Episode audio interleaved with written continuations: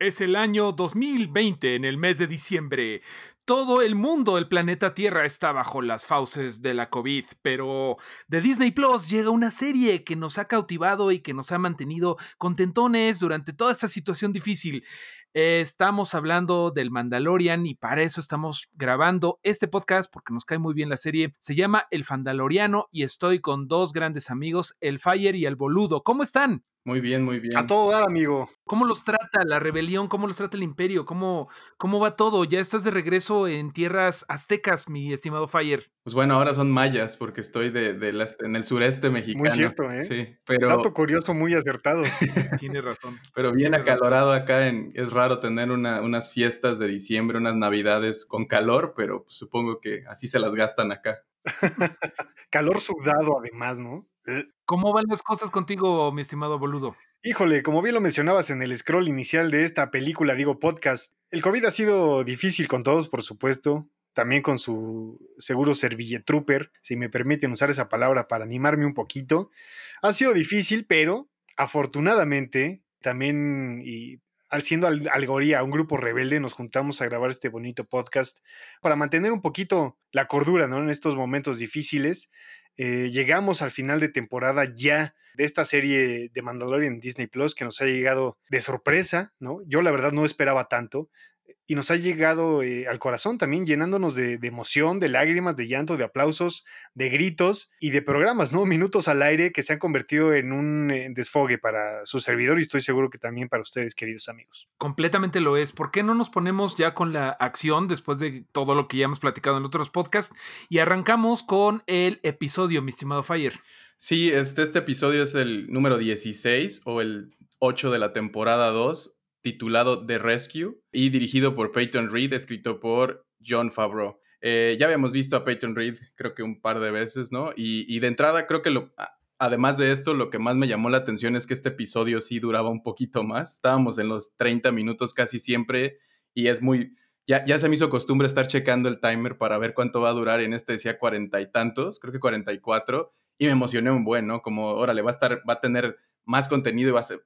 Y no se siente. Cuando ya lo estuve viendo dije, güey, como que siento que duró mucho menos de lo que estaba ahí, pero estaba bien, bien emocionante. Y, no pierde el tiempo tampoco en empezar, ¿no? De hecho, la, primerita escena es las naves, tienen esta persecución de naves. Eh, el Slave One está persiguiendo a, otra nave del imperio y están, luego, luego nos damos cuenta que están persiguiendo a este doctor Pershing. Pershing. Pershing, ajá. Y, y se pone bien emocionante desde ahí, ¿no? Muy tenso el ambiente y sabes que como vimos en el episodio anterior también, pues no están perdiendo mucho el tiempo con darle las vueltas. Es el último capítulo, hay que sacar toda la emoción. Dato curioso, ¿no? La nave imperial que mencionas que está persiguiendo el Slave One, que sabemos es una nave de combate súper fina, es una Lambda Class, ¿no? Un, shuttle, como una nave nada más de carga, ¿no? De cierta forma para llevarte del lado A al lado B lleva al aeropuerto de Santa Lucía. Ajá, es un shuttle, ¿no? E, es la nave más idiota del imperio. y yo nunca pensé, honestamente, que fuera tan ágil en el espacio, vaya, ¿no? Que además, eh, pues le escapa ahí también como puede, ¿no? Al Slave One, esquivándole los disparos y, demás hasta que eh, las skills de Boba Fett y su impresionante nave le, le, dan un tiro, ¿no? Con el cañón de iones deshabilitándola es que siento que los pilotos que llevaban eran los más rudos de la flota, ¿no? Porque vemos que, sobre todo uno, el que más adelante vemos sus verdaderos colores, que pues no tiene mucho, eh, mucho aprecio por la rebelión y por nada y tiene mucho odio, son veteranos. Estamos hablando de un imperio que ya, bueno, ya estamos, ya se implementó la, operación Cinder, esta operación de quémenlo todo, no le deje nada a los rebeldes en caso de que llegara a faltar el emperador.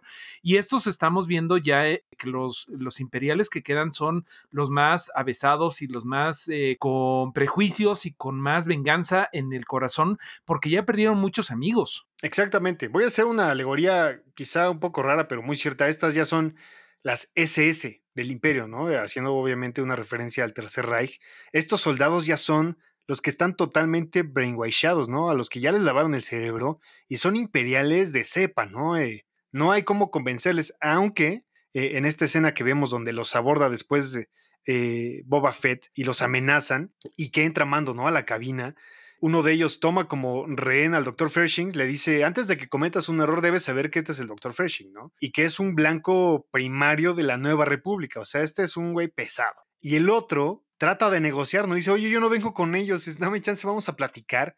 Y este piloto que la verdad se lleva las palmas, ¿no? En la escena, creo que lo hace increíble. Se me escapa el nombre del actor, pero lo hace muy, muy bien. Le da un disparo a su compañero, eh, muy a lo que habíamos visto eh, en el episodio donde apareció por primera vez Bocatán, ¿no? De este oficial imperial que decide tornar su cápsula de cianuro eléctrico para quitarse la vida antes de caer ante los rebeldes creo que es un imperial de ese calibre, ¿no? Y el actor, eh, no me acuerdo del nombre tampoco, pero a mí se me hacía muy familiar. Yo tengo esta cosa que tengo mala memoria para nombres y otras cosas, pero muy buena para rostros. Y, ese dude se me hacía muy familiar y lo estuve buscando. Y él salió en la última temporada de Agents of Shield también. Y era un, un malo muy malo de. De hecho, era era como la versión, o un hijo o, el, o, una versión alterna en el tiempo de uno de los más importantes de Hydra en, en, ese universo en el que están pintando Ages of Shield. Entonces no es un actor tampoco ahí de, de bote pronto o cual sea, y, tiene una cara bastante villana porque en esta parte de, de, show era como el malo más malo que estaban encontrándose. Y, también en ese standoff que tienen, justo nos dice que el doctor Pershing es un clon, no es un doctor, es un ingeniero en clones, un clone engineer. Y luego empieza a tener esta discusión volteando hacia, hacia cara, donde le, le, nota la lagrimita que tienen de lo que pasó en, en su planeta, en, eh, en Alderaan. ajá. De Cholo. sí. Pero creo que es diferente, ¿no? Porque acá significa que lo perdió todo y los no tanto. Y los llora. Sí. Y, este le empieza a decir cosas que de nuevo vemos esta narrativa que hemos mantenido, ¿no? De, de, cómo están muy, muy educados, eh, no educados, este, lavado de cerebro. Adoctrinados. Adoctrinados sobre, le, le, da la vuelta a toda la historia y dice como de estos terroristas que se hacen llamar los héroes o no sé qué, que mataron a millones de personas este, en la explosión de la estrella de la muerte y todavía como que burlándose un poco le dice en cuál y le empieza a empujar como esa, esa idea a una persona que de nuevo lo perdió todo, hasta el punto que pues no lo piensa más y le, da un tiro, ¿no? Para cortar también esa escena y a lo que tienen que ir. Tienen cosas más importantes que hacer y no quiere estar escuchando a un, pues a alguien que sí es malo y que está muy metido en su, en su mundo y en su ideología. Una referencia bien padre, además lo que dice, ¿no? A cuántos millones mataron en esas bases. Es algo que en la historia de Star Wars nunca se había mencionado. Nunca te habías puesto a pensar, ¿no? ¿Cuánta gente murió que solo estaba haciendo su chamba en la primera y la segunda estrella de la muerte, ¿no? Sí, todos los de cafetería, los de limpieza, la señora Mary, la y es algo que Kevin Smith había hecho en alguna Comic Con o en alguna conferencia, como que él puso el, el, spotlight, ¿no? Enfrente de eso. O sea, imaginen también, ¿no? Por lo que están pasando los, los eh, los, eh, los, soldadores, los de limpieza, como dices, Mario, eh, los que llevaban la comida, ¿no? Que estaban ahí pues realmente no tan adoctrinados como un Stormtrooper. Nada más les tocó un jale ahí, ¿no? Eh, sacaron la chamba y estaban ahí sirviendo el estofado galáctico en el comedor 5 de la Estrella de la Muerte 2. Pero sí, ¿no? Millones de personas, no cientos, millones de personas, ¿no? Qué loco. Sí, que, ya se había, em, se, las habían arreglado para que no hubiera este dilema moral de, oye, pero si están muriendo todos estos que a lo mejor no tenían otra forma de salir de sus comunidades adelante, que estaban trabajando ahí. O sea, primero fueron que el ejército separatista eran droides y después, pues, el de la República eran clones. Entonces, como que eh, eso ya no era como tan dilema moral, a pesar de que en las temporadas de Clone Wars, eh, Filoni hace como un gran tratado del alma de los clone troopers, ¿no? Que te dice, sí, hay algo ahí, ¿no? Con cosas como el Capitán Rex y Fives y todos los que, todos los que desarrolla a lo largo de Rebels, digo, de, sí, también Rebels y Clone Wars. Pero aquí es algo que no hay que darle todo el crédito a Mandalorian, aunque yo sea el más acérrimo enemigo de la última trilogía. También vemos este lado con Finn, el Stormtrooper, y con Rose, la soldadora, ¿no? Que, era, bueno, era de la Nueva República, pero ahí vemos estos personajes que también en el episodio anterior, en este, ¿cómo se llama? Ay, ¿cómo se llamó el anterior? The Believer, vemos que el internet agarró mucho el meme del pobre soldado imperial que nada más iba pues por su sándwich, ¿no? Y pues, Exactamente se le cruzó un mandaloriano en el camino. Y al final en la guerra todos pierden, ¿no? Totalmente. Exacto. Pero bueno, aquí lo importante es que acaba muerto este tipo y el Dr. Fershing está en poder de, del team mandaloriano, ¿no? O sea, ¿cómo le vamos a llamar este, a este equipo crack team? Porque no acaban ser, no acaba, no puede, no podemos llamarlos los siete magníficos porque son seis. son solamente seis. Entonces son los seis siniestros, tampoco le quedan. De mando six. ¿Qué les parece? Además, como son seis enlatados, sí parece como un six de, de chelas o algo así. Uh, uh, Buenísimo. ¡Qué fino, El qué seis. fino! Pac, mano. El six pack. Voy por un six de mandos. ¿Qué más les traigo? y un Este- paquetaxo azul. De Y queso, por Y favor. luego las otras, justo hablando de eso, la siguiente escena nos pone en este como bar eh, donde van a buscar a, a Bo-Katan y su equipo. No es el mismo planeta donde estaban antes, o eso creo yo, porque el otro era como de agua y este se ve más desértico. Y, ajá, me pregunto yo como, ¿cómo dieron con ellos en ese momento? Le dejó su tarjeta del, del espacio o algo así, pero pues no importa, nomás necesitaban encontrarla, la encontraron. Este, tienen esta discusión donde pues, lo está- las- le está diciendo necesito tu ayuda. Y ahí se dan otras de estas cosas donde se empiezan a pelear entre mandalorianos porque tú sí eres, no, tú no, yo soy más que tú, a mí me gustan las tortillas así, si le pones salsa no eres de los buenos, etcétera. Entre believers, ¿no? De cierta forma. Ajá, y, y de diferentes espacios, ¿no? Eh, porque tienes a Boba que representa algo, a Mando y, y a el equipo de Bo-Katan, que también se les olvidó este otro dude que estaba en, la- en la- en los capítulos anteriores. Axe Wolf, que quién sabe dónde quedó. Sí, como que fue, pues no cabemos tantos en la nave o algo y pues tú ve a hacer otra cosa, vete a hacer sándwiches. Y este, de repente le, le- en, en esta discusión se para la, la- la segunda de Boca Tan y le, y le hace una expresión que dice, como diciéndole que desde cuándo los sidekicks tienen voz, ¿no? Quejándose de Boba que estaba no respetando lo que Mando estaba tratando de asegurar ahí en el deal. Y se avienta una expresión que dice, si no es el Cuacta diciéndole Slimy a los Stiflings. Y quise buscar qué son estos y creo que ni existen. A ese punto creo que ya nomás andaban diciendo palabras al azar. Pero bueno, traduciéndolo es el burro hablando de orejas. Así lo tradujeron en, en, ¿En latino Ajá. y me dio risa que el pobre droide traductor que debe de haber dicho, le dijo el sartén a la olla y ya la chingada. y me pareció un muy buen doblaje, o sea, es como la expresión del cuarta, del blacta, bla, bla, bla. Sí, ahí sí se la mamaron, Sí. hablaron demasiado en Star Wars. Se aventaron un Demasiado. Gus Rodriguezazo, donde ahí le pusieron unos Durísimo. Pero sí, no, no existen, pero me dio mucha risa. Y, y de nuevo, se tienen que agarrar a golpes porque obviamente pues, los mandalorianos, creo que estos sí son más como cholos y nomás se respetan si se agarran a golpes y ya que se dieron un buen entre es como, ok. Y se ve una pelea muy dinámica, padre, ahí como que se echan entre lucha con, con sus jetpacks adentro, además. Pero eventualmente, Bo-Katan, bueno, tienen este otro diálogo, ¿no? Donde le dice que es un clon y tienen esta discusión acerca de eso, porque le dice, reconozco tu voz, la he escuchado mil veces, haciendo alusión un poquito a, a ese capítulo de antes donde le dice, no puedo entrar a la base porque me van a reconocer, y hablábamos de que todos estos Sí, clones sí, que había, pero a este punto yo no logré entender, y hay discusiones online también sobre esto, de si Bo-Katan sabe en realidad quién es Boba, o si lo, y le está, lo está como molestando directamente por eso, o si sí lo asume que es uno de esos más. No, yo creo que no habría razón para que Bo-Katan Kryze, ¿no? Heredera al trono de Mandalore, sepa quién es Boba Fett, que nunca en su vida ha querido tener nada que ver con Mandalore, ¿no? Sí, creo que nada más lo está troleando ahí de, pues sí, o sea, suenas igual a todos los clones que he escuchado en mi vida, ¿no? O sea, por eso identifico tu voz y sé que eres un clon. no se sabe bien, ¿no? Como que sí, a final de cuentas es una cosa del robo de la herencia de, pues, de Mandalore y ella es como muy cuidadosa de eso, no sé, pero esta, esta escena me pareció como muy una set piece para eh, presentar que Cosca Reeves, que es la ayudante, que nadie se acuerda del nombre de Cosca Reeves, este, que es interpretada por alguien que sí es, es muy famoso, Sasha Banks, que famosamente ha dicho que la contactó, no sé si, me parece que fue Fabrón o fue Filoni, le mandó un mensaje por Instagram, pero pues ella ni lo peló durante meses porque pues le llegan un chingo de mensajes de Instagram de "Sa, cómo hacen los sartenes, ¿no? Entonces, de repente ahí tenía entre sus bola de DMs, de mensajes directos, eh, una propuesta para unirse al universo Star Wars que ya cuando dijo, lo vio, dijo, no manches, oye, todavía aplica esto porque no lo había podido ver. Y bueno, pues ya. Sí o sea, aceptó. también qué informal de, de También. ¿no?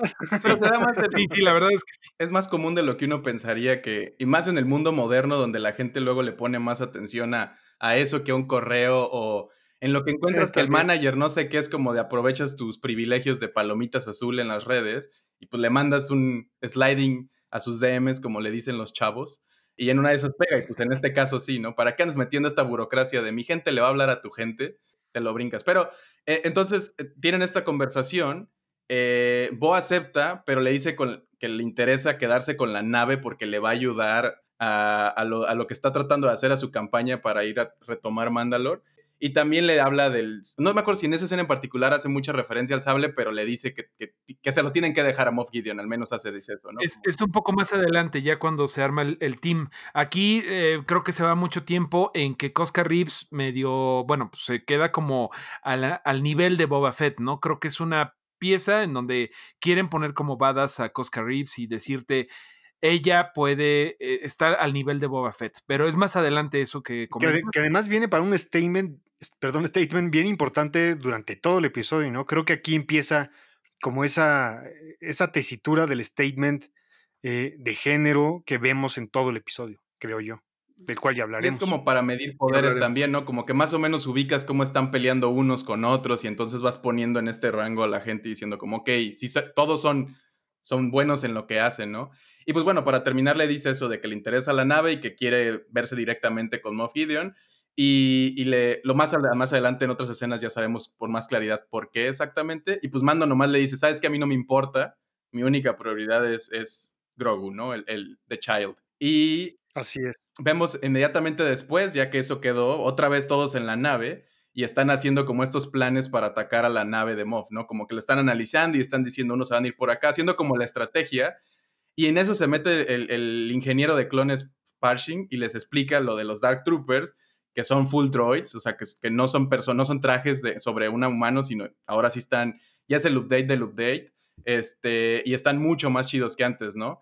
Y, y también podemos ver que este dude en particular, no sé si está muy clavado con el imperio, nada más es un ingeniero ahí o algo, pero les dio la información, nadie lo, le preguntó, ni lo convencieron de nada, y lo tenían ahí muy sentadito, y él como dio voluntariamente toda la información, y digo, también se fue eso muy raro que lo, que lo aceptaran directamente y no dijeran, tal vez nos está engañando.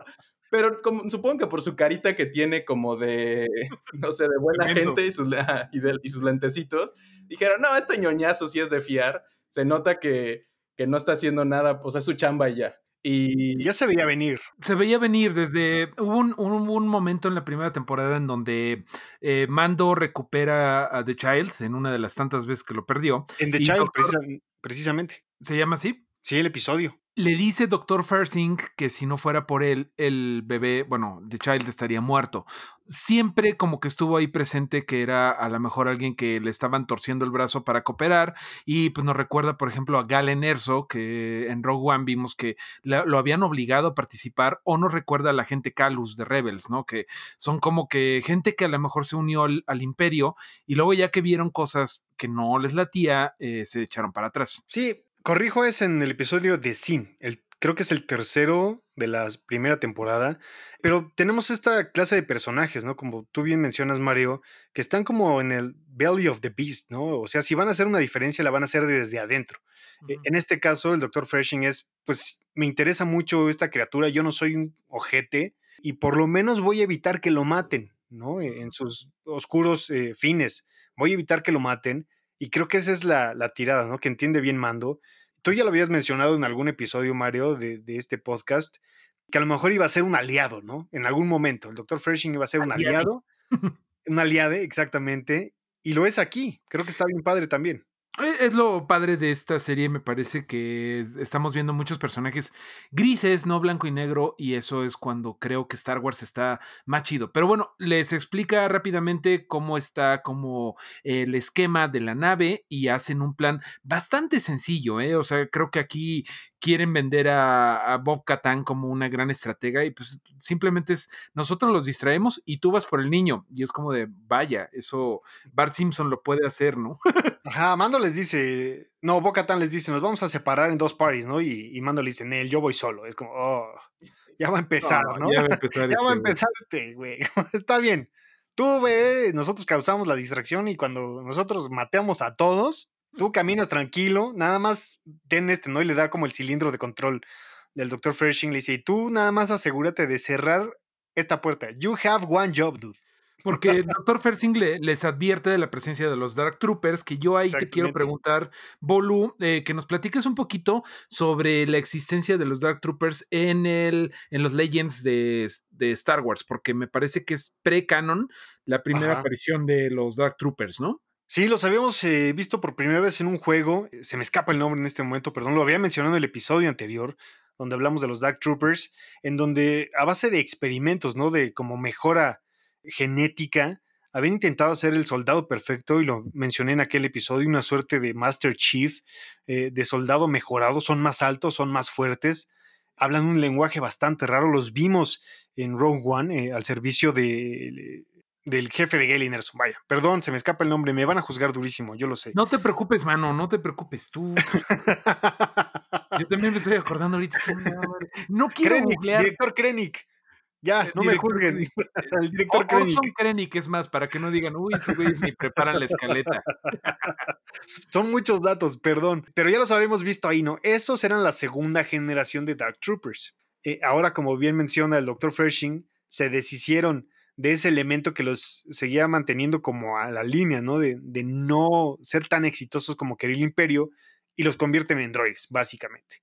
Exactamente, dijeron, lo que estorba aquí es la parte de la carne y pues ya lo dispensamos de eso y los hicimos unos droides bien, bien cabrones, que a mí siempre me ha molestado mucho, no sé si a ustedes les pase, eh, el nivel de poder fluctuante entre droides. Hay droides que cuando la historia lo necesita son Terminators y hay droides que cuando la historia lo necesita son palos caminantes, ¿no? Como los clankers, los famosos estos de, del ejército separatista de los Clone Wars, que nada más son carne de cañón y que hasta tienen la voz cagada, ¿no? O sea, sí me desespera un poco que son bien de lo que necesita el guion es lo que son los droides, pero bueno. Exactamente. A mí me hizo pensar un poco este, de los Dark Troopers al quitarle a los humanos y todo esto en el desarrollo de software en la galaxia, porque digo, como la inteligencia artificial que tienen que tener para entender todo esto, en qué punto nos pone, que es a lo que nunca se ha adentrado este universo porque no lo necesita y como dices, es nada más para mover el plot.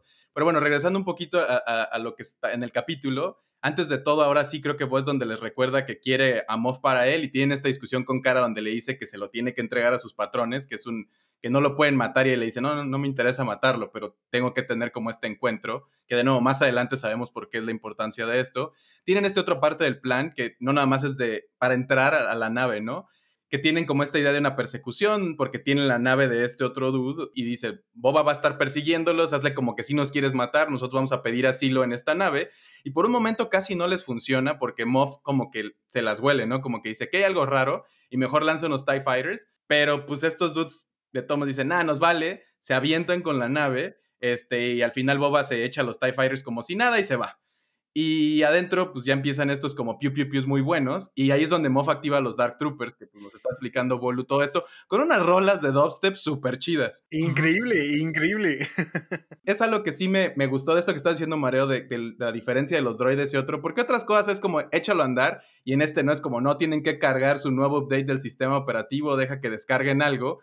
Y les dice también Ferching antes, ¿no? Como no son tan fácil de activar porque demandan mucha este, electricidad o algo así y los tenemos como en stand-by, no están activados siempre. Entonces como que le da como el motivo perfecto para que justo tengan que ir a buscarlos, que es la, prioridad de mando antes de, llegar con el, con el niño, ¿no? Eh, y luego pues ya aterrizan en esta parte de la nave, medio difícil, pero llegan y luego, luego se echan a todos los de por ahí activan estos Dark Troopers y entonces viene como la parte de acción por parte de, este equipo, del equipo Six Pack. Morras en el espacio. Qué increíble. Un equipo que no necesita a nadie.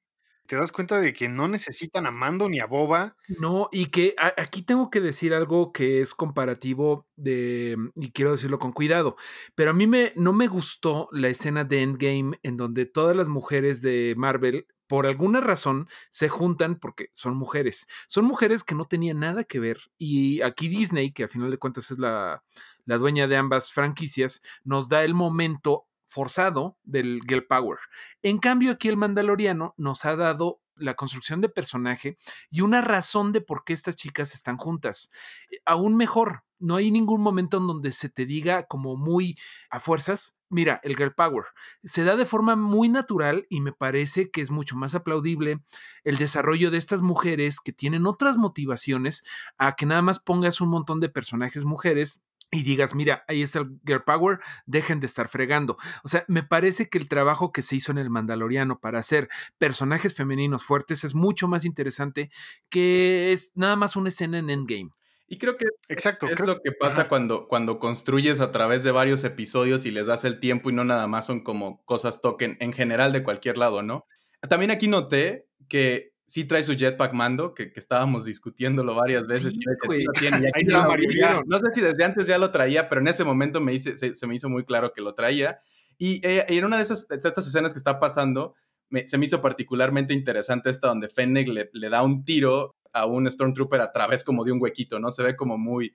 No sé, me gustó mucho en particular esa, esa toma, porque pues también cada una de estas chicas se rifa mucho en, su posición y lo vemos en esta toma también de un puente que se ve increíble, donde se- las, las que tienen jetpack se dan la vuelta y las otras están disparando y, y como que está coreografado de una manera muy interesante y funciona muy bien.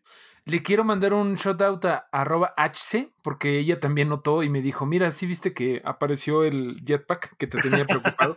Es Sí. Star Wars diciéndote, ya cállate, Mario. Ya cállate. Digo, no llega al nivel del vaso de Starbucks de, de Game of Thrones, pero sí se me hace un poco, un poco medio random que aparezca y desaparezca el pinche jetpack. Pero bueno, está bien. Tenemos el jetpack ahora que no lo necesita el cabrón. Ajá, bueno, le sirve más adelante, ¿no? Eh, ahí consecuentemente le, le sirve, pero sí, no es algo como que digas, ah, voy a una nave, voy a llevarme ahora sí mi jetpack, ¿no? Si estás encerrado, no se, no se puede. Y tenemos otra escena interesante de donde se le traba, que, que se me hace como, o sea, como no nada más es como para hacer algo más, sino que se le traba la pistolota esta que trae cara, que me encanta que es como, está toda fuerte y anda cargando esto y se le atora y dice como, oh no, se atoró. Y dice, bueno, me, me rifo como si fuera un mazo y empieza a pegarles a todos. Que también se me hace como muy interesante y muy en el personaje de, de esta chica, ¿no? Y como la, la fuerza que representa. Y también está este detalle de que Fennec Shand le dice yo te cubro, ¿no? Que I got your back, ajá. Fennec Shand cuando la conocimos era eh, fue, fue bastante ojete, ¿no? Y me gusta cómo van cambiando los personajes en esta serie. Y se van Sí, adaptando. además te la presenta, te presenta a Cara Dune como, bueno, a todas, ¿no? Creo que es un statement para todas que no son súper poderosas, o sea, sí, son muy buenas en lo que hacen, pero también son falibles, ¿no? No son, como dices Mario, no son eh, la Liga de la Justicia Femenina, ¿no? Y hay revolvidos universos, perdón. Eh, pero, o sea, te das cuenta del nivel que tiene Fennec Shand, como mencionas, Mario, eh, perdón, Tony, pero también Cara Dune es falible, ¿no? A pesar de que después dice, ah, ¿sabes qué? No necesito blasters, los agarra a machetazos con, con el, el arma que trae la ametralladora, la repara en el elevador y te das cuenta de por qué decide traer esa, esa arma, ¿no? Sí. Completamente. La Gina Carano me cae bien, Sí. aunque no me caiga bien en la vida real. Sí, y, y- y ahí vemos como lo, la- están contraponiendo esta escena de estas chicas haciendo esto y llamando la atención, como dijeron, y Mando del otro lado, como pues en su misión, que es más como stealth, porque él va solito, y de lo primero es tratar de encerrar a estos troopers en su habitación, que vemos que apenas llega, que se están activando y dice, oh no, y me, encantan a mí estos, estas llavecitas que tienen, que es como una, un cilindrito, como estas USBs galácticas, están bien cool, y llega a cerrar la, pena, la puerta apenas. Y, y, como que se ven estas manos que la abren y se alcanza a salir uno, ¿no? Y vemos esta difícil pelea entre Mando contra un Dark Trooper que nos está hecha completamente para que entendamos el nivel de fuerza que tienen estos monstruos. Y sí sentí de repente que iba a perder de alguna forma, ¿no? Porque sí están muy, muy OP, como muy overpowered. Y luego tenemos esta como escena bien difícil donde que nos triggería a los que vimos Game of Thrones, donde le están dando golpes en la cabeza a, a este mando. Sí. Pero de buenas trae un casco súper chido y pues la lección es siempre usan casco, porque de repente yo sí, sí sentí muy feo y es como, y estoy segurísimo, estoy segurísimo que lo hicieron justo para darnos ese, ese fanservice a otro, o bueno, esa ah, conexión. Sí, completamente, claro. porque recuerda que hay una escena donde Tyrion le dice, shouldn't you at least wear a helmet? Y el güey, nah, me la rifo, este güey está bien pendejo. Ah, corte A, está muy cagado. Que también aquí vemos que el, el tiene propiedades este, de, de, rebotón, ¿no? O sea, como ahí ya lo ponen en categoría vibranio, porque esos golpes debieron de haberle por lo menos contusionado el casco, como se vio en esta película de los jugadores de la NFL que se pegan en la cabeza con, continuamente, que ahorita no me acuerdo cómo se llama, pero seguramente sí quedó, sí quedó contusionado el pobre Pedro Pascal, ¿no? No, el Beskar aguanta más que Vicente Fernández en un jaripeo, mano. Así. Pero, la pero verdad. fuera del Beskar, el, la, su cabecito debe de estar rebotando adentro, pero pues. Exacto. Este, lógica de series y de Star Wars. Eh, luego también lo vemos como la avienta como muñeco de trapo, ¿no? Que le pone unas patadas y da vueltas, y digo, uy, uy. Pero bueno, ahí vemos cómo agarra la película que decía era Concussion. Ajá. Concussion, ajá. Y, ahí vemos cómo agarra de repente en una de esas últimas la lanza y como que encuentra un ángulo cool y pues ya se, se libra de esta amenaza y, y, se va el suficiente tiempo, este, para aventarlos como al espacio, ¿no? Que, que había en ese momento, que eventualmente los vemos regresar, pero en ese momento sí fue como, ¿y ya? Ah, pues chale. ¿A qué tanto? sí, yo quería más, pero, pero bueno, los vemos regresar eventualmente y, se sintió más cool de esa manera.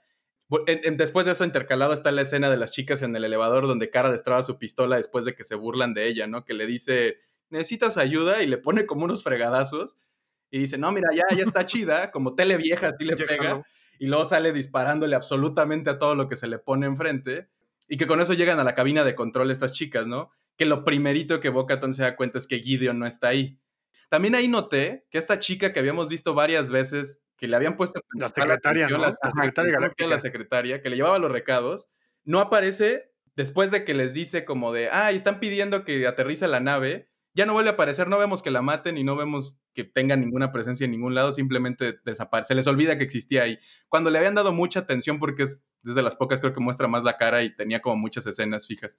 Pero sí, había tenido mucha pantalla. Espero que sepamos más de ella porque es como una Michelle Rodríguez galáctica imperial.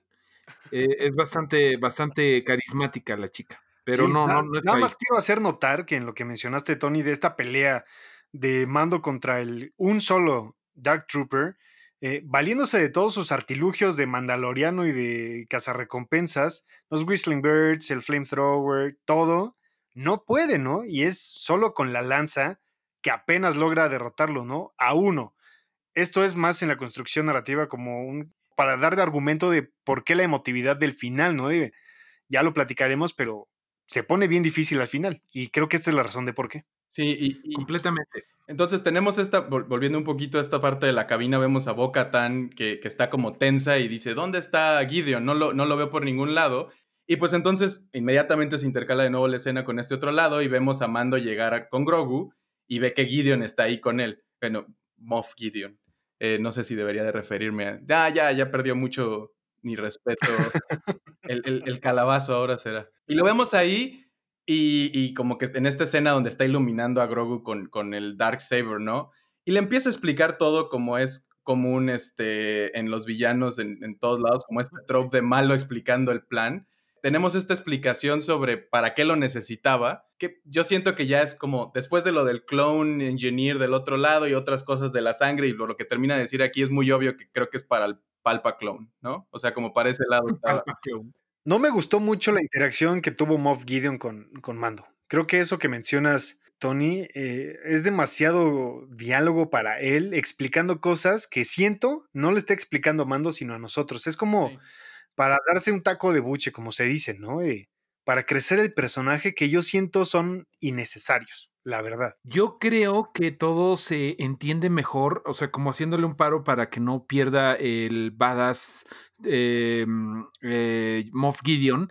Yo creo que todo, todo, era un plan, o sea, todo eso era como choro, choro, choro para que se volteara eh, Mando y empezara este, esta batalla porque él en realidad quería poner en contra a Mando y a Bocatán, como lo sabemos después, pero sí es un poco un stretch, ¿no? Esta teoría. Y sí, creo que es para darse lugar eh, Esposito, bueno, no, no, no Esposito, sino Moff Gideon, construirse así solito, ¿no? que de todas maneras sigue siendo un badass.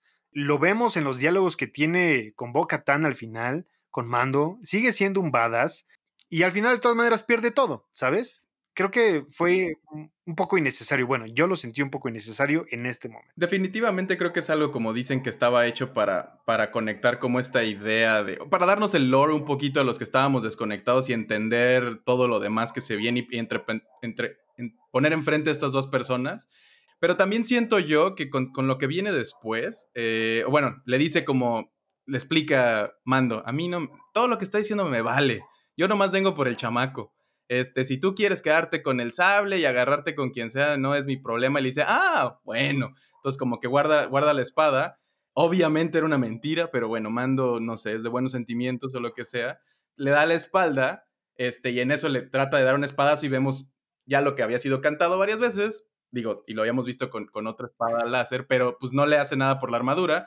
Tienen este encuentro uno contra el otro, y de ahí es donde viene mi argumento que quería decir de, de por qué lo estaba hablando tanto. Yo siento que Gideon es un líder político, a lo mejor muy inteligente, a lo mejor muy capaz, como una figura de liderazgo encima de otra gente. No creo que sea muy bueno peleando, porque, y por eso era puro verbo y tiene esta voz y esta presencia que está acostumbrado a que la gente le tenga miedo, creo, un poquito, porque ya cuando se agarran a golpes, pues no, no, le, no sentí que le diera reto en ningún momento, o no sé si estaba muy motivado Mando o algo así, pero pues se dan este encuentro y muy rápido se libra de él, lo agarra y se lo lleva. Me gustó muchísimo el detalle, ahorita podemos discutir más de la pelea, el detalle de cuando el, sable este pega contra el Beskar, se calienta de una manera y como que brilla rojo, ¿no? Con, con la lanza esta que traía Mando. Y se me hizo un detalle, se me hace como muy padre, dándote la idea que a lo mejor sí podía ceder en algún momento. Y pues sí sientes esa pelea un poquito más, pero no llegó al nivel, creo que lo que vimos en su momento con Ahsoka, este, y, esa pelea en ese episodio. Pero no sé, ustedes díganme qué opinan. Para empezar, creo que aquí justifican que traiga otra vez su jetpack, ¿no? Porque ahí le da el primer espadazo y si no hubiera traído el jetpack, lo reban en dos, ¿no? Pero creo que el protagonismo de esta batalla se la lleva eh, pues el Beskar y el Darksaber, ¿no? Que son más que Moff Gideon y Mando, son los protagonistas, ¿no? Que te habían dicho, es que el Darksaber esto, es que Darksaber aquello, puede cortar todo menos el Beskar puro, ¿no? Y sabes que el Beskar es un personaje protagonista de la serie, ¿no? De una u otra forma. Y ese protagonismo de esta pelea, que creo está muy bien coreografiado también, creo que se lo llevan estos dos materiales, ¿no? Eh, estas dos armas, perdón, la lanza, el Beskar eh, y el Darksaber que lo había dicho Giancarlo Esposito, así de, no, viene una pelea bien coreografiada. Eh, a mí, de hecho, me sorprendió que durara tanto, porque yo creía que era puro bluff y puro mandar, porque eh, siempre hemos visto a Giancarlo Esposito pues como lo que es, una presencia con una voz impresionante, pero no un personaje físico. Y yo creo que sí aguanta bastante eh, los trancazos. Nuevamente, yo creo que todo eso se justifica si vemos como el endgame de, de Moff Gideon el poner uno, un mandaloriano contra otro. Ajá, que es esta escena, ¿no? Que sigue, en donde después de derrotarlo en combate, llega al puente de mando con Grogu en un brazo, el sable. Mando? Ajá, mando. Del otro mando. Eh, el sable muy ahí, también presumido, ¿no? Como, ¿para qué lo desenvaina, Rey? ¿No? no sabía pagarlo, mano. pero uno nunca había visto uno y, y le, sí, no, es como, ¿y esto qué o qué? Dijo, ah, sí está mamalón, ¿no? Ah, la armadura. No, pero pues ya se lo prometí a la güera. y llega y ah, pues nos damos cuenta, ¿no? Del malévolo y maquiavélico plan de, de Moff Gideon. Porque Mando le dice, ahora es tuyo, ¿no? Y Moff Gideon le dice, no, no puede tomarlo, ¿no? Ajá, y ya le cuenta el porqué, que tengo un dato curioso que después de los comentarios de ustedes, mis queridos amigos, voy a decir. dilo de una vez porque aquí vienen muchas dudas. La última vez que habíamos visto al Darksaber fue en, en Rebels, cuando Sabine Gruen se lo entrega por gusto a precisamente a Bocatán. Exactamente, mano, a eso voy, ¿no? Le dice, no, no puede tomarlo porque eh, el, el Dark Saber no tiene poder, ¿no? El poder es la historia del, Dark Saber. Y para merecerlo, para convertirse en la heredera del trono, tiene que derrotarte en combate a ti. Es eh, que ya me derrotaste, es una suerte de Harry Potter y las varitas mágicas. ¿Me explico? Sí, sí, eh, completamente. exactamente, es eso, ¿no? El que me derrote, el que derrote al poseedor se hace digno heredero al trono. Y pues no puede agarrarlo, ¿no? y Mando le dice, pues no, no, me rindo, me rindo, ya es tuyo, ¿no? Así, muy, desfachatadamente le dice, uy, ya, me rindo, ay, ay, ay, me ganaste, ten, ¿no? Eh, y vemos a Boca en, en, un tono muy hipócrita también, porque lo que voy a mencionar no lo quiere agarrar, dado que en Rebels, Sabine Wren, que había derrotado al que lo tenía antes, se lo da y le dice, esto es tuyo, ¿no? Por derecho, porque habla, bla, bla, bla. Exactamente. Y Boca lo agarra como si nada y dice, a huevo, soy la reina, ¿no? Y es como, ¿y aquí por qué no? Ahí sí hay, creo, un hueco en la narrativa entre Rebels y de Mandalorian. Y que a final de cuentas sí, sí da, da, ruido porque es el mismo creador, es Filoni. Y Ajá. obviamente es algo que necesita la trama para la tercera temporada, ¿no? Pero yo, yo sí, sí molesta eso. Que, eh, o sea, online leí porque justo yo no vi estas cosas y, y, ustedes ahorita están rellenando estos huecos que yo tengo, pero online decía alguien, justo hizo ese comentario en, en un subreddit creo, y alguien le contestó, es que cuando pasó eso, realmente no se lo ganó en batalla la otra chica, sino que este se lo encontró algo así y por eso no había problema de que se lo pasara. Pero okay. potato potato le están estrecheando las reglas. Ahora, a mí lo que me hizo mucho ruido y creo que también leí esto como en un comentario online, este, era que la, la, idea de que estaba criticando a Mando en su momento como, ah, es de esos que sigue estas cosas, la tradición, y esto es muy de seguir una tradición, cuando en esa habitación a nadie Ajá. le importaba que lo hiciera y podía ella haberse aventado la historia, pero pues, mmm, ajá, decide como, obviamente es el momento para ponernos tensos. De hecho, cuando Gideon está doble explicando de nuevo, que ya lo medio había explicado, pero aquí para que te quede muy claro, vemos estas escenas que a mí se tensas, pero se me hizo como muy telenovelesco de poner estos héroes en contra, acercamientos a las reacciones de lo mientras está hablando este personaje, musiquita intrigosa de fondo, Esposito como canalizando a, Sonaya, a Soraya Montenegro, como chingajedito, haciendo así como, sí, como de, y te estás besando, así como, a huevo, a huevo. haciendo este landing de estas cosas, y está muy tenso a huevo, el momento, ¿no? Ándale. y todos como, uy, ¿qué va a pasar? Pero pues por fortuna, como salvando el, el, el, que no tengamos que pensar en eso en este momento, por fortuna entre comillas, regresan los Dark Troopers con sus rolitas mamalonas, y pues obviamente ya es como de, a rato nos arreglamos de esto, hay que encontrarnos de esto. Y de nuevo, Esposito, vuelve a decir como, híjole, chavo, tú tuviste problemas con uno, imagínate con todo un pelotón de ellos, le ponen un golpe, lo empujan cerca de una pistola, que hice double check a ver si estaba por ahí desde antes y sí, la clásica pistola de Chekhov, ¿no? Como de poner algo ahí porque se va a utilizar. Me Ajá. encanta cómo le avienta la capita así como nadie me anda viendo. este, y dice, aquí la voy a esconder para luego ver cómo se dan estas cosas. Y si notamos este momento tenso donde y yo y creo que todos lo estábamos pensando, ¿no? ¿Y ahora qué va a pasar? ¿Cómo van a poder pelear contra esta amenaza? Ya habíamos visto la, el nivel de fuerza que tenían estos personajes. Y pues lo que se les ocurre es vamos a cerrar las puertas y vamos a esperar y a ver si se nos ocurre algo.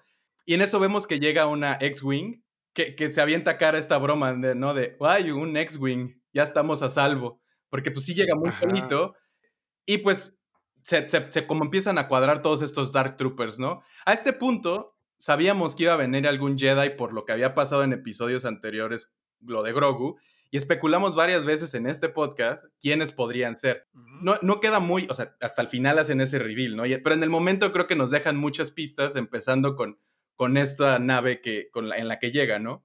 No sé si, si nos quieras decir cómo, en qué, o sea, me imagino que desde ahí tú lo cantaste inmediatamente. Quiero hacer también eh, señalar este bonito guiño al episodio 1, en donde los papeles se han cambiado. Eh, eran los separatistas escondiéndose de los Jedi en el puente, ¿no? Y cierran las blast doors y son los Jedi que están penetrando la puerta con los sables láser poco a poco a poco y vemos esta tensión dentro, ¿no?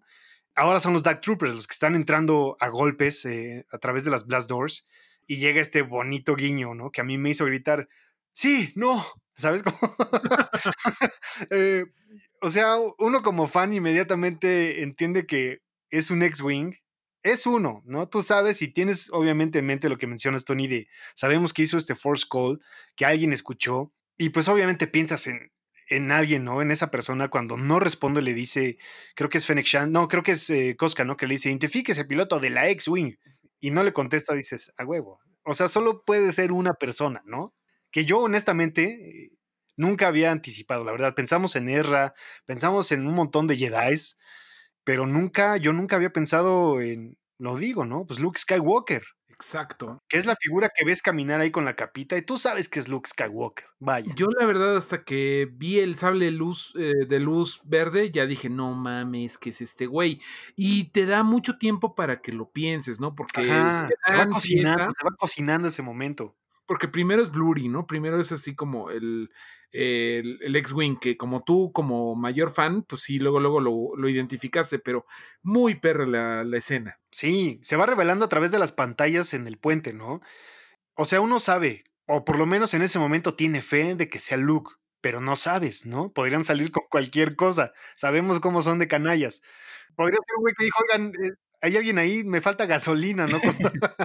bueno, no, pero Y se regresa. Hola, lo vemos disculpe. construirse. Disculpe, no. es que quiero cargar mi celular. Ajá. Ay, aquí no había dejado mi otra nave estacionada, bye. A lo mejor era el que, lo, el que lo ayudó en el planeta de las arañas, así como de, ay, tengo que salvarte en todo momento. Ándale. Entonces vemos este Jedi salir, que bueno, ya, ya dijiste que era Luke, lo vemos salir de esta eh, y agarrarse a estos Dark Troopers que pr- en principio dejan de golpear la puerta.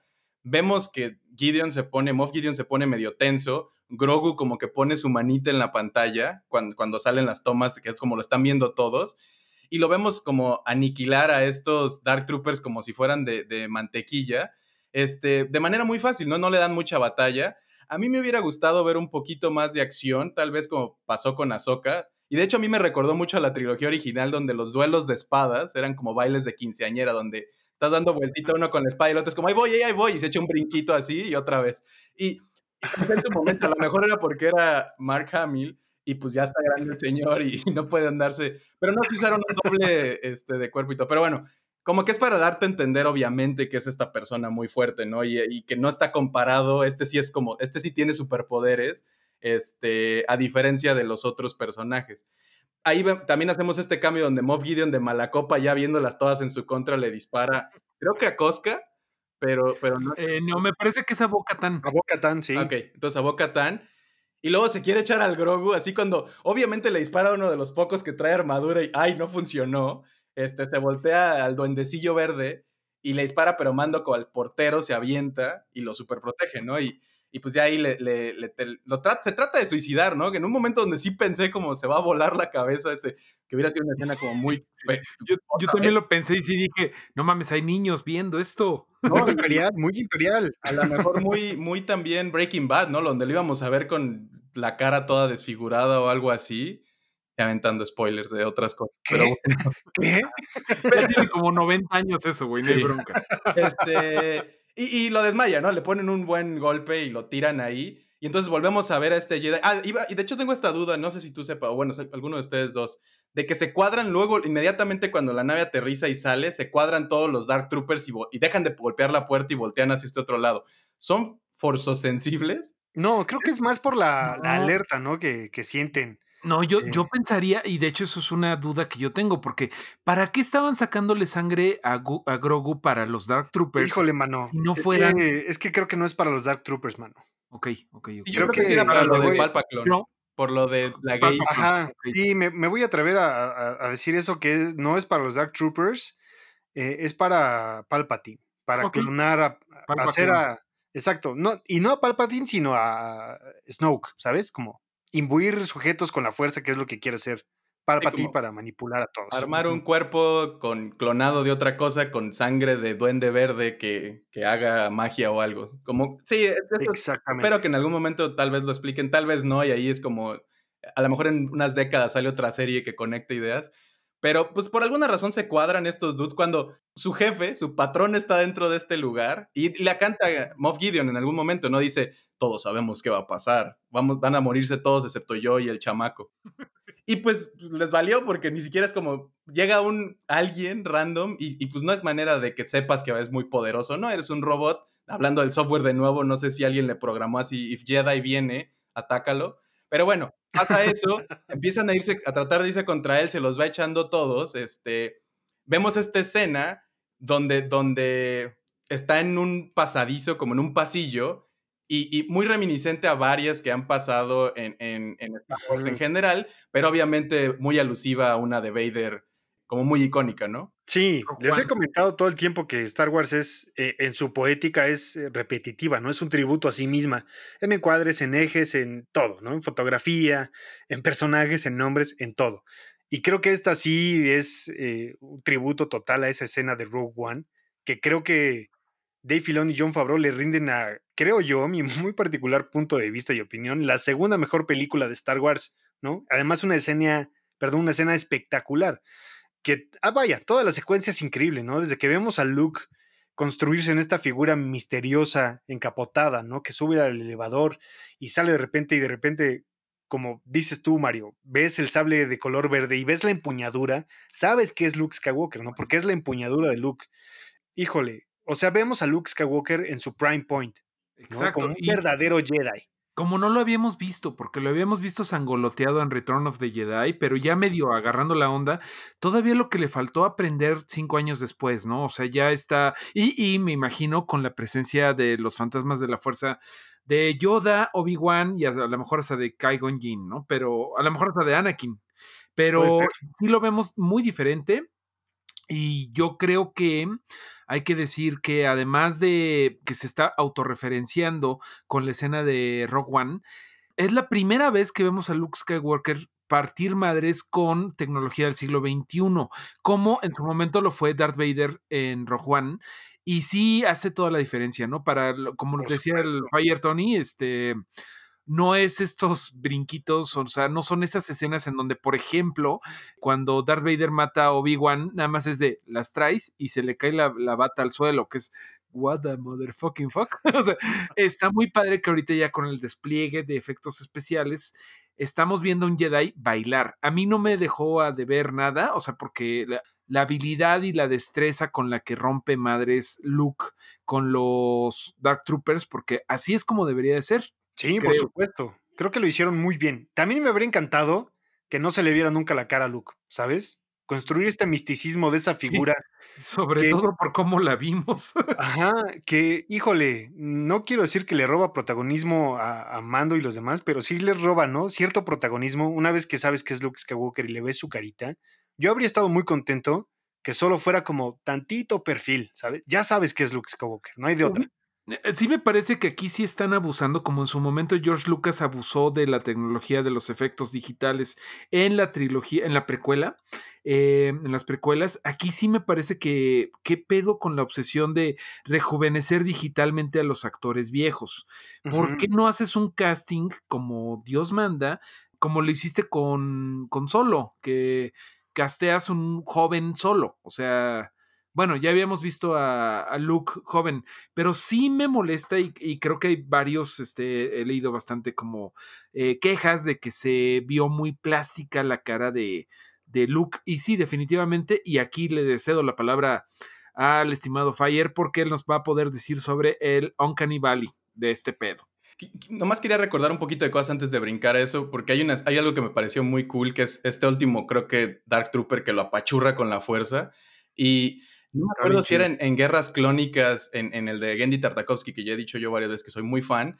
Que, o, si, creo que sí, así como pasa a Grievous, que es un personaje que a mí me gusta mucho. También así es como lo deja todo tullido y, malito. Como creo que Mace Windu en esta le, truena como el centro del cuerpo. Y de ahí cuando ya lo vemos en las películas, por eso como que está tosiendo todo el tiempo y ya dio el viejazo. La carraspera, sí. y, aquí me gusta que hace como eso mismo con, y, lo tira, ¿no? y pues están de estas otras personas que están adentro de la cabina, no saben quién es esta Jedi misterioso. De nuevo, no son personajes muy, eh, al menos en, las mentes de muchos de ellos, este, como muy queridos tal vez, pero pues habíamos visto esta escena donde, donde Grogu le pone la manita a la pantalla y Mando lo nota y yo creo que, pues, si Grogu está confiando, como que decide, decide confiar y abre la puerta. Entonces ahí se revela, aunque ya lo dijimos desde mucho antes, que sí es efectivamente Luke Skywalker. Este, y escuchamos este tema súper reconocido de Star Wars, ¿no? En el momento a mí no me pareció tan mal cómo se ve este proceso de digitalización, que creo que hablábamos en el, en el chat que tenemos de que probablemente era, normalmente hacen este como CGI encima, que pues es hacer 3D y tratar de humanizarlo. Y ahora sí, hablando de este proceso del Uncanny Valley, existe esta, esta idea o pues, le llaman así como a, este escenario donde vemos algo que se parece un montón a lo, a lo que entendemos, a la realidad, a un patrón que tenemos reconocido humanamente, pero no completamente. O sea, como un 99.999% sí es, pero no, no termina de cuajar y nos hace ruido mentalmente. Y evolutivamente los humanos somos reconocedores de patrones por excelencia, porque por decenas de miles de años teníamos las estrellas y ciertas cosas que teníamos que leer en el landscape, nos ayudaron a evolutivamente sobrevivir. Entonces, como que es algo que consistentemente tenemos. Y el Uncanny Valley, lo que, el problema que se da en esta tecnología es que al tratar de igualar a un humano que nuestra cosa más reconocible son caras humanas, este, y son micro relaciones de músculos en la cara para gestos y cosas así, la tecnología no está completamente ahí y, y les, o sea, lo pueden simular muy cerca, pero en un videojuego es, es, tosco y, no trata, o sea, aunque simula también no trata de ponerte tan ahí, pero en esto que sí son humanos y que sí está representado de una manera muy humana, tu mente le avienta un, rayo así como de, esto no está bien, esto está muy raro y, te hace como una, una, chispita de ansiedad. Ahora hay teorías en internet de que qué tuvo que haber pasado evolutivamente por mucho tiempo para que los humanos nos sintamos tan incómodos viendo algo muy parecido a nosotros, pero no completamente, que es como de historia de terror de, de sci-fi del pasado o algo así. Pero bueno, esto es el Valley. Este, es un fenómeno muy interesante, pasa mucho más, ahorita pasa, o en este momento en la historia pasa mucho con películas y series que ahora que ya alcanzaron esos presupuestos, pero antes pasaba mucho, mucho en videojuegos, ¿no? Que era donde veíamos estas simulaciones. No te pasa con cosas de Pixar y todo eso porque está estilizado. No terminan de ser gestos humanos o con el anime o otras cosas, porque sabes que es una abstracción. Pero cuando se acerca tanto, sí nos hace mucho ruido. Este, ya llevo un buen rato explicando de esto, perdón, me apasiona. No, no, no, a mí me parece increíble esto, mano. Está muy bueno. Em, a mí en particular me, me, llamó la atención y me lo rompió porque si hubiera sido Mark Hamill, eh, Mark Hamill es muy expresivo, o sea, su voz y todo él es muy expresivo y aquí es extraordinariamente quieta la presentación de, de Luke.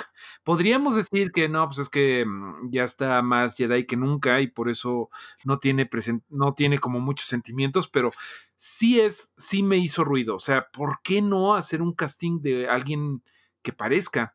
Y esto nos lleva a algo que habíamos comentado, ¿no? Que, bueno, ya lo platicaremos más adelante en qué va a pasar ahora, pero si hubiera sido que van a usar como personaje recurrente a Luke, hubieran casteado a alguien, ¿no? Híjole, no lo sé, barato. Eh, sí, o sea, tal vez, ¿no? Eh, en la narrativa tampoco ya hay mucho que contar de Luke, ¿no? Eh, creo que también quieren separarse un poco de esa narrativa de la familia acomodada Skywalker, de Lomas de Alderán, ¿no? Creo que es lo sano, ¿no? Es lo que deberían hacer. Creo que esto fue también un tributo para conectar, ¿no? lo hacen increíble. También quiero dar el detalle de que, como vemos a Luke Skywalker aquí, en ese gesto que mencionaste, Tony, de cuando aplasta ¿no? al Dark Trooper con la fuerza, ese es un acto violento. Atención, ¿no? Es algo que habíamos visto eh, en los Sith, habíamos visto en Star Killer, en este juego de Force Unleashed, que es el, bueno, iba a ser el nombre original, ¿no? De Luke, en vez de Skywalker iba a ser Star Killer. Y sabemos que Luke cayó al lado oscuro, por eso falla en su misión de entrenar a los Jedi, porque no es un Jedi tal cual, ¿no? Sabemos que anda aventando ahí su tarjeta de presentación que dice Luke Skywalker caballero Jedi, pero no lo es. Cayó al lado oscuro. Lo vemos en esta serie de cómics limitada que se llamó The Road eh, to the Force Awakens, en donde vemos a Luke Skywalker matar eh, a sangre fría a Stormtroopers, ¿no? Lanzarle sus propias granadas, rebanarlos sin ningún eh, gesto de piedad ni clemencia. Es decir, sí, Luke es la persona serena que vemos al final de esta escena, pero Luke Skywalker también es ese Jedi que no terminó su entrenamiento y que cayó al lado oscuro en el momento en el que sí toma su sable láser y sí trata de matar lleno de ira al emperador. Y no, y deja tú de eso, después a, su sobrino, porque le daba miedo que Ben solo pues estaba siendo muy rebelde y dijo, pues mejor me lo chingo. A final de cuentas, la sangre es cabrona y vimos a Anakin hacer cosas mucho más, mucho más rudas que Luke, ¿no? Pero sí, en efecto, esto nos lleva a que es medio trágico ver a Luke, porque dices, no, no, no, mejor regrésate y que venga Ezra o que venga alguien más, ¿no? O sea, sí me llena de ilusión verle a huevo, vino Luke por Grogu, pero es como, oh no, vino Luke por Grogu, ¿sabes? Como el meme ese de, de, de Joy de Friends, ¿no? Cuando llega Luke, así todo contento. Cuando te acuerdas lo que pasa, güey, y hay que platicar mucho de eso. Y, este, entonces, para, para, terminar como en el recap de lo que pasa aquí, vemos esta tristísima escena donde Mando, pues, se, bueno, se está despidiendo. Le pregunta primero, ¿eres un Jedi? Y le dice, sí. Este... ¿Eres el Jedi? Sí, sí, por supuesto.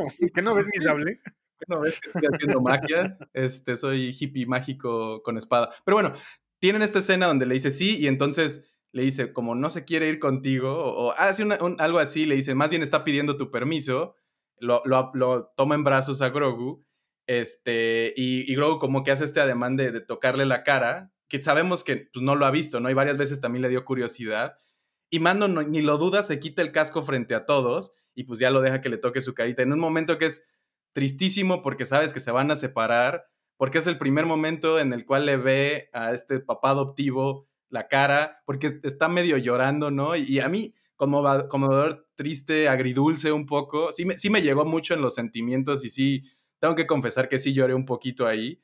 Este, no para berrear, porque no es una escena de tristeza extrema, sino más bien como, pues como un, se te rompe el corazón un poco, porque sabes que es lo mejor que tiene que pasar tal vez, pero aún así es difícil. Y, es, es una gran escena, en realidad. Sí, el Mandalorian dejando atrás su dogma, ¿no? Todas sus creencias, su sistema de valores, por este nuevo que ha adoptado, que es, vaya, eh, querer a, Grogu, ¿no? Eh, ese vínculo que se formó entre ellos es tan grande que puede hacer a The Believer, uno de los tantos believers, dejar todo lo que cree, ¿no? Eh, es una escena increíble, espectacular, emotiva, pero sí es triste alegre, ¿no? Como dices, tú. A mí sí me bajoneó bastante. Sí, está muy bien llevado todo, cómo se quita la. O sea, muy, muy, muy padre todo. Y también aplauso que hayan resuelto la, la onda del, del, Jedi que estaban buscando, porque como lo leí en línea, ¿no? Si lo iban a prolongar, se iba a volver Lost.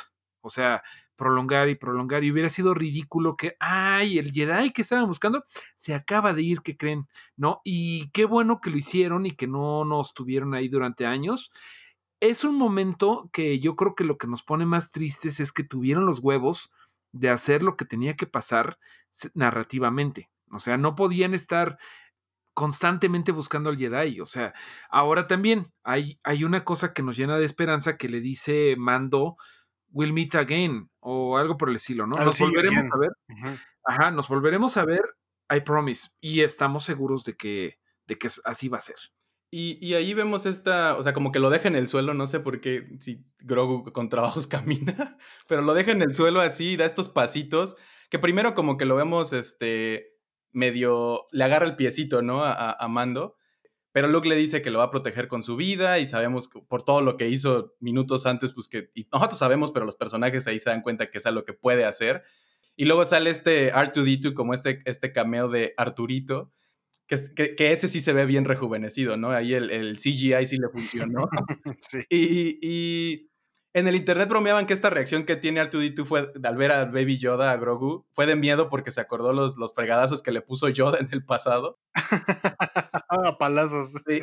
Otros también decían que a lo mejor Grogu se, o agarra valor y camina hacia ellos cuando lo ve, porque tal vez eh, coincidieron en el templo porque pues andaban por ahí juntos. Este, Tienes toda la razón. Y a lo mejor lo reconoce y alguien decía hasta la conexión de a lo mejor por eso la esferita de la nave le llamaba la atención y cosas así de fans locos. pero bueno. Muy, no, pero tiene todo el sentido. Em, aunque no, porque Artudito estaba con Anakin, ¿no? En todo caso, no estaba. obviamente no fue Artudito, pero quizá el Jedi que lo rescató tenía una unidad R2 también, ¿no? Era muy usual.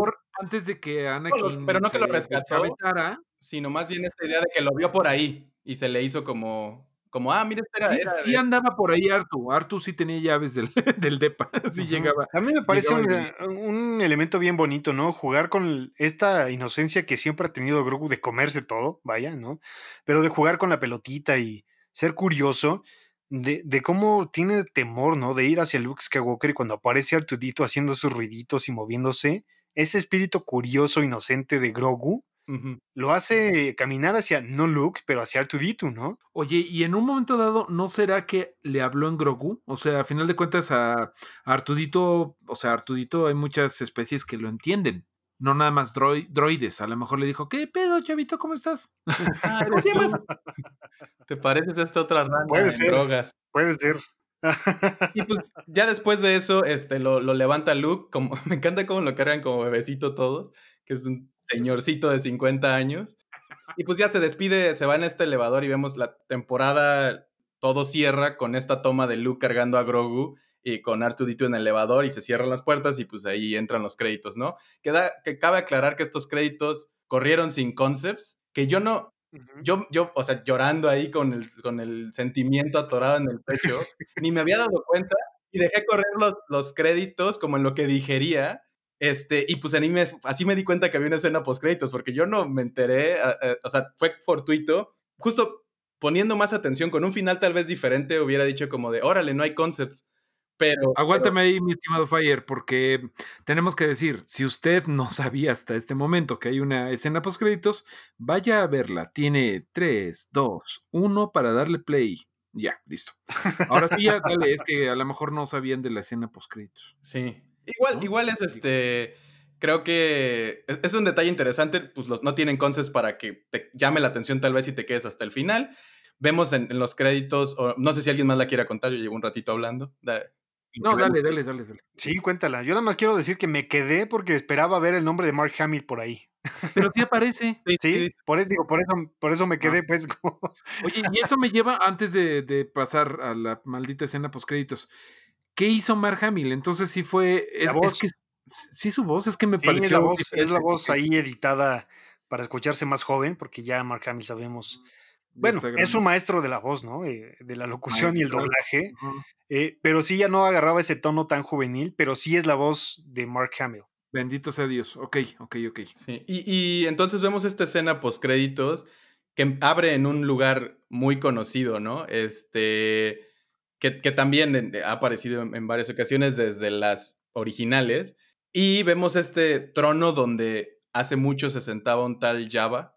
Y, vemos otro gordito ahí que era su, su que está tratando de ocupar el espacio. pero No le llega tanto, pero tal, un poquito sí, que se hace, que se llama Big Fortuna, este, en modo gordito.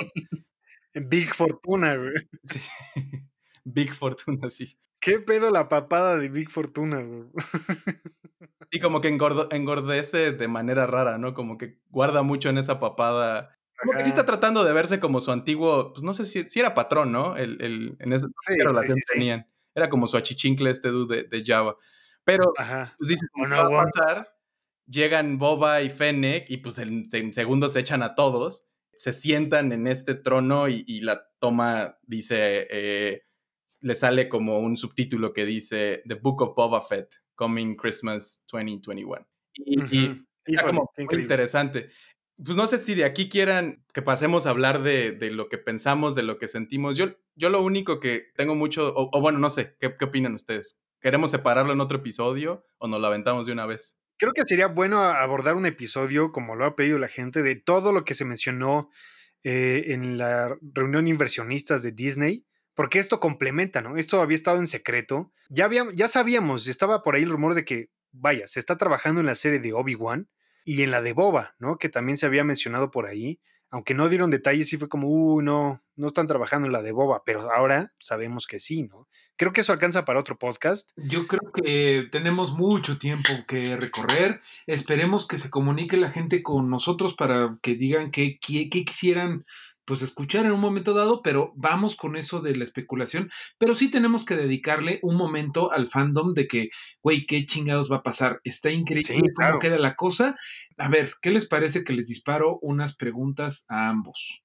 Uno, Échalas, piu, A ver, piu. a tantito antes, Mareo, quiero, un comentario de, lo que pasó antes. Eh, Yo vi muchos en mi círculo cercano, más o menos, que han sido fans del, del Mandalorian, que se quejaron un poco de que haya sido Luke y que era mucho fanservice y que por qué si la serie no lo necesitaba y etcétera. Y lo que más me hace ruido es, obviamente no lo necesitaba, ¿no? Podría haber sido cualquiera, pero yo siento que como Ahsoka, que era la única que medio construyeron como Jedi, no iba a ir porque ya había dicho que no y sería muy raro que fuera en, en ese momento.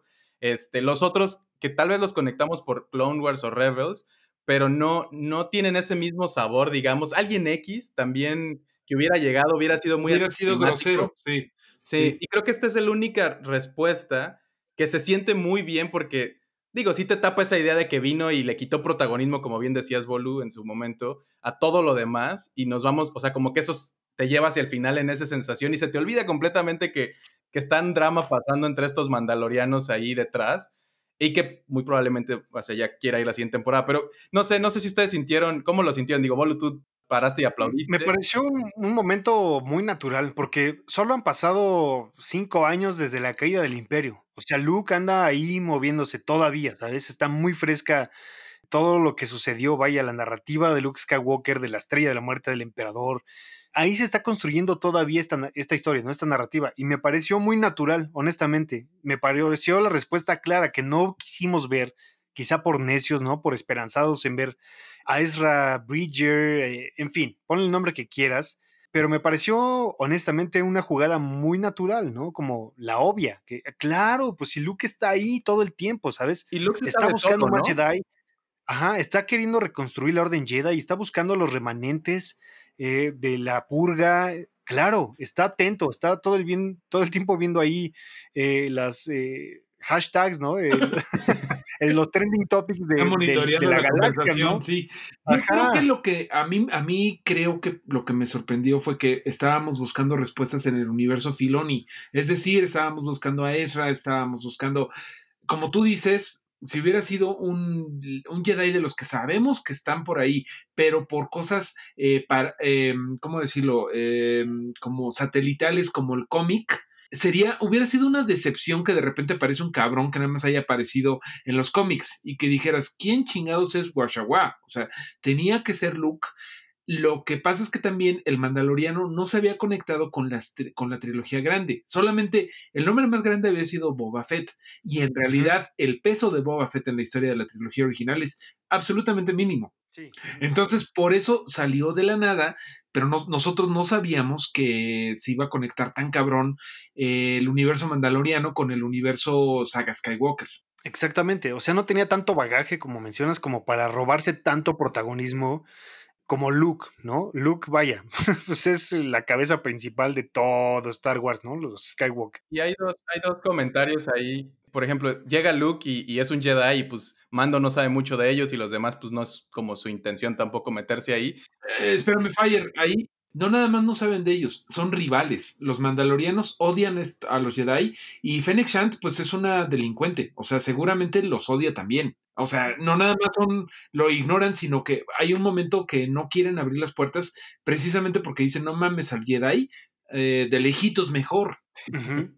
Y, lo que iba a decir ahí es que el único personaje que lo en, sabría quién es y podría tener un problema directamente es Boba, que pues, no, tiene, no tuvo mucho que ver en este escenario, ¿no? Este, esa conexión. Y Ahsoka, en, digo, además nunca le preguntó tampoco, Mando, quién eres, cómo te llamas, cómo te contacto, te voy a dejar sí, a mi hijo sí, aquí, nomás te lo mandó. ¿Cuáles son los días de visita, güey? Absolutamente nada, nomás lo dejó ir y como, ah, chale, pues es un Jedi medio güero con espada verde.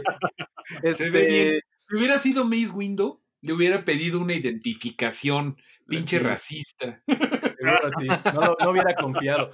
Y la otra es que si, si Ahsoka hubiera estado ahí o le hubiera preguntado después, ¿con quién lo dejaste? Con un tal Skywalker, es como, ¿quién? ¿Con cómo? ¿Cuál? Pero, pero, pero está, está padre, ¿no? Como, y además, yo siento que sí podrían no haber, o sea, pudieron haberse defendido este equipo de, de, de los malos y, y, y librado lo que necesitaban.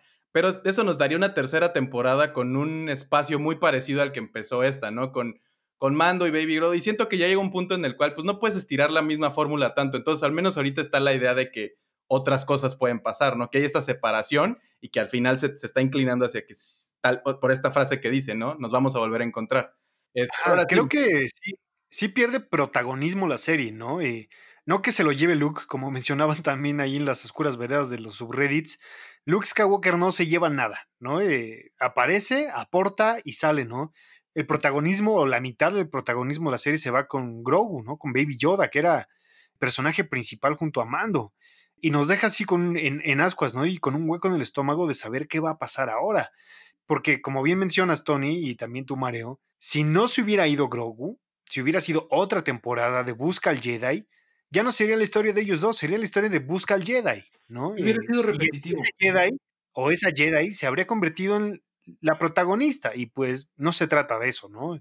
Creo que se queda emocionante, sí se queda en ascuas, pero ahora tenemos, no nos olvidemos de este duelo por el sable, ¿no? De neta no lo quiero, no es que te tengo que matar, pero neta no lo quiero, ¿no? Voy a hacer como que lo dejo aquí y te lo encuentras, ¿no? no sé, me, me deja pensando hacer este, o sea, duelos de qué, o sea, de fuercitas, de sudoku, de las tries, de la matatena, hay muchas opciones que no involucran eh, aventarse lanzas, pero seguramente va a ser algo que se podría justificar en un momento dado porque Boca Tan diga, no mames, cabrón, te di una orden directa, porque la dio, y si voy a ser la reina de Mandalore, eh, me tienes que, te tienes que cuadrar y te tengo que partir la madre. Ahora, también, ¿por qué no le dice todo? ¿No? No le dice, a ver, vamos a ser claros. Yo quiero pelear con Moff Gideon por esto, ¿no? Porque tengo que ganarle para ganarme ese sable que ya te he mencionado. también nunca le explicó. Y, y, Mando no sabía. Creo que ese es el endgame de, de Gideon, ponerlos en contra. O sea, porque me parece que Gideon sí estaba genuinamente preocupado porque Bo-Katan se hiciera otra vez de, de Mandalore. Eh, eso ya lo veremos, pero ahí les van las preguntas que, que, quiero hacerles. A ver, a bote pronto. ¿Creen que The Child salga en la tercera temporada del Mandaloriano? Yo creo que sí. Yo también. Sí. Sí. Yo también. Muy cabrón. Tiene sí que, creo porque siento que por toda la fuerza que tiene con los fans y sería muy doloroso que o sea, creo que sería muy mal recibido y la gente le, no sé, no sé cómo, no quiero meterme con los fans, o sea, como decirles qué tienen que sentir o no. Pero al final la serie también se llama The Mandalorian, ¿no? Y se trata de el Mandaloriano y la historia y creo que una tercera temporada que se pueda tratar de su planeta y este mundo y estos personajes tendría mucho sentido, pero siento que sí tiene que regresar Grogu. Me gustaría que hubiera un time skip tal vez, para que no fuera como regresar a las mismas andadas, sino que ya viéramos al como, como Groot, que ya lo comparamos en algún momento, ¿no? Que fuera como adolescente Yoda y le dijera ahora sí de cosas en, su manera de hablar peculiar de Yoda. Pero no sé, no, yo siento que... Sí, creo que va a volver a aparecer, no para ser principal, creo que este fue el capítulo Jedi, ¿no? Eh, el acto Jedi de The Mandalorian. Creo que el que sigue es The Mandalorian Mandalorian. ¿No? Eh, de Mandalorian en el acto luchar por Mandalor, entre Mandalorians. ¿Me explico? creo que ese es el acto que sigue, pero sí creo que va a aparecer de nuevo. Yo concuerdo completamente con ustedes. Ahí les va otra pregunta. ¿Grogu sobrevive a la masacre de Kylo Ren? Yo creo que, sí. pensando de eso es, ¿a cuánto tiempo estamos? A ver, mi, mi, ñoño de Star Wars, ¿cuánto tiempo estamos de que pase eso? Creo que son 30 años o 20. No, Estamos a 30 años. Entonces yo lo que pienso ahí es que justo en bueno, estamos a 30 años de The Force Awakens. Estamos a 25, veintitantos de la masacre del templo. Entonces, yo lo que pienso ahí es que hay muchos ifs, ¿no? Ahí en medio, pero si lo puede entrenar o no, porque ya hablamos de que Luke pues no es un gran maestro y tiene sus problemas y también tiene sus cosas ahí. Y de repente sí andaba muy papá, pero no sé sabemos si tiene la paciencia y qué va a pasar ahí. A lo mejor es como le llama dos minutos después y le dice, güey, ya se vomitó el, niño verde, no me dijiste qué comía o algo, ya le cayó mal la rana que yo le di, este, o ya se comió la mitad de mi robot, no sé, algo puede pasar y se lo regresa. Este, la otra es que no le entrene bien y, y, se lo tenga que regresar, algo pase y tenga que ir por él, o que pasa el suficiente tiempo que ya lo medio entrena, se da cuenta que no es su camino y regresa, o, lo entrena bien en estos tantos veintitantos como para que estén en ese espacio, porque a los que mata en ese momento eran a sus, a sus otros como Padawans, ¿no? No había Jedi grandes. No, eran los chavitos del templo, sí.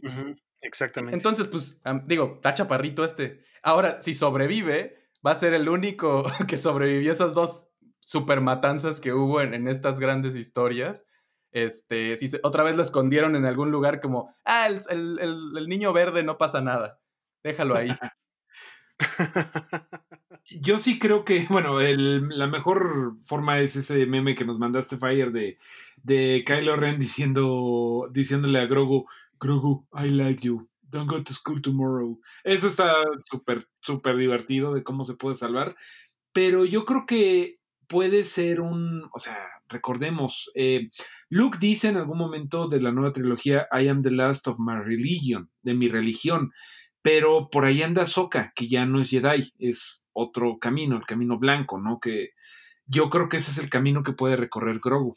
Sí, eh, sabemos que Grogu, pues es, eh, ya lo vimos, ¿no? Estar enojadito y ahorcar Stormtroopers y tener apego por alguien, ¿no? Se supone que un Jedi no debe tener apego por nadie, porque ese es el camino, ¿no? El temor a perder las cosas es el camino al lado oscuro. Quizá me atrevo a especular, Grogu también en un momento ya de más entrenamiento y sabiduría, le dice a Luke, ¿sabes qué, Luke? Yo no tampoco puedo ser un Jedi, ¿sabes? Eh, extraño mucho a mi tío, a mi papá Mando, extraño jugar con mi pelotita de la nave, eh, extraño andar comiendo huevos de la señora rana. Me voy, ¿no? no puedo vivir aquí donde no hay nada que comer. Sí, eh, no sé, quizá. También hay otra cosa que puede pasar ahí, que es como Luke está con este trauma de, ser el último Jedi y ahora encuentra este que a lo mejor podría ser, pero él, él, no fue entrenado muy bien y lo vemos en esta trilogía reciente como alguien muy que se clavó mucho con los libros en su momento. A lo mejor él quiere seguir un camino muy pedagógico, muy este, educado. Muy ortodoxo. muy ortodoxo y Grogu no está ahí, y, entre que él no es un buen potencial maestro y Grogu no es un, pues sí, no entiende y no pone atención, yo creo que a lo mejor puede haber esos roces, lo medio entrena y le dice, ¿sabes qué? No, y el otro dice, ¿sabes qué? Sí es cierto, no es para mí esto, y por eso también se sabe el último porque lo puede dejar. Yo creo que estaría muy, me gustaría de hecho en la siguiente temporada, si hubiera un timeskip o eventualmente ver a un Grogu tipo Yoda echando maromas y, con sable láser, pero como Ahsoka, ¿no? Como alguien que ya escogió su propio camino y que no está pensando en estos traumas este, religiosos. Sí, creo que a Grogu lo van a guardar para el futuro de Star Wars, quizá. otra pregunta que yo tengo, Bolu, yo no recuerdo ningún Jedi mandaloriano. No, porque no hay ninguno. porque, porque están hechos para odiarse en cierta forma. Y sí, los Mandalorian, la raza Mandalorian, eh, se basa en sus artilugios porque no no hay registro de alguien que pueda usar la fuerza. Saben que no pueden usar la fuerza, por eso se valen de tantas artimañas. Ahí, en, o sea, ellos están como bloqueados de la fuerza, lo cual es interesante. Entonces, creo que sería lo más chingón narrativamente hablando que Grogu se vuelva el primer mandaloriano que conoce The Way, dices The Way a final de cuentas por su papá, Jedi, porque él podría ser el único. Él es un foundling, a final de cuentas se lo dijo The Armorer a Din y eso lo hace tan mandaloriano como Din Djarin o como Boba Fett. O Jango Exactamente. Eso, Puede que Grogu se convierta en esa figura de unión, ¿no? De reconciliación. Muy padre eso. Y en, el camino de, lo que yo creo que puede ser la siguiente temporada, que es pues, retomar Mandalore, si es que queda algo, porque Boba es este comentario de, ya no existe, sí, sí fue Boba, creo que sí, ¿no? Que ya no existe, lo dejaron, lo dejaron como, como vidrio, creo, o algo así, es una expresión muy peculiar pero a lo mejor en, esta temporada también va a ser muy difícil que estén retomando en una guerra civil o algo, que lleguen a agarrar un planeta o tratar de encontrarse o esto, ir cargando al chamaco otra vez. Entonces yo creo que es este recurso narrativo para que les den chance de, de, hacer ciertas cosas y eventualmente sí puede regresar. Y a lo mejor ahorita está perfilado Mando tal vez como por casualidad como el líder que, va, que podría tomar este planeta, pero él no pareciera que le interese mucho eso en lo que ha construido todo este capítulo. Es medio desapegado, pero sí se ve que puede ser un fiel seguidor de alguien que sí tenga esa, esa que puede ser Bocatán, ¿no? Entonces, entre que se arreglan o no, yo creo que eventualmente le puede dejar como, no, tú eres, yo no, y él se quede ahí este, como un secundario en ese, o, o siguen sus aventuras de, por el mundo y vaya por su chamaco en algún momento, ¿no? Como que eso puede conectar y que, se, y que eduque a lo mejor en esta nueva reforma de las reglas del, de New Mandalore, tal vez cuajen las cosas con esto que están diciendo de Grogu, usador de fuerza, siendo un mandaloriancito. Ahora no sé cómo va a meter esas orejotas en un casco, pero a lo mejor le buscan la manera. Pero ya lo averiguaremos en otras temporadas del Mandaloriano y esperemos en otras temporadas del Fandaloriano y otras este, podcasts que nos vayamos aventando según la pandemia nos obligue. Estimado, qué gustazo cotorrear esta serie. Híjole, ha sido uno de los placeres más grandes, pocos, pero increíbles de esta oscura era eh, eh, en el mundo. Cotorrear con ustedes y con, y con, la audiencia que también nos ha dado mucho cariño, muchos memes y muchas conversaciones. Gracias por ponernos en los lugares cada que sale un episodio. Eh, en los primeros lugares de los podcasting de TV y film, en Apple Podcast principalmente. Muchas gracias por cotorrear con nosotros. Completamente. Muchas gracias a ustedes y pues, is the way. Sí, señor. Los cotorreos no se acaban, ¿no? Seguiremos cotorreando, pero este, en particular, este episodio eh, ha llegado a su fin, muchachos. Completamente fire. Boludo, gracias. A ustedes, ¿cómo los encuentran en las redes sociales, muchachos? A mí como arroba fire-tony en Twitter e Instagram. Y a mí como Madeo Flores y a ti. Como arroba Blue Durán en todos lados. Muchas gracias. Si este es el primer podcast en el que nos escuchan, pues síganos y también sabemos de otras cosas. No se fijen. hemos hablado, muchachos. Hasta luego, hemos hablado.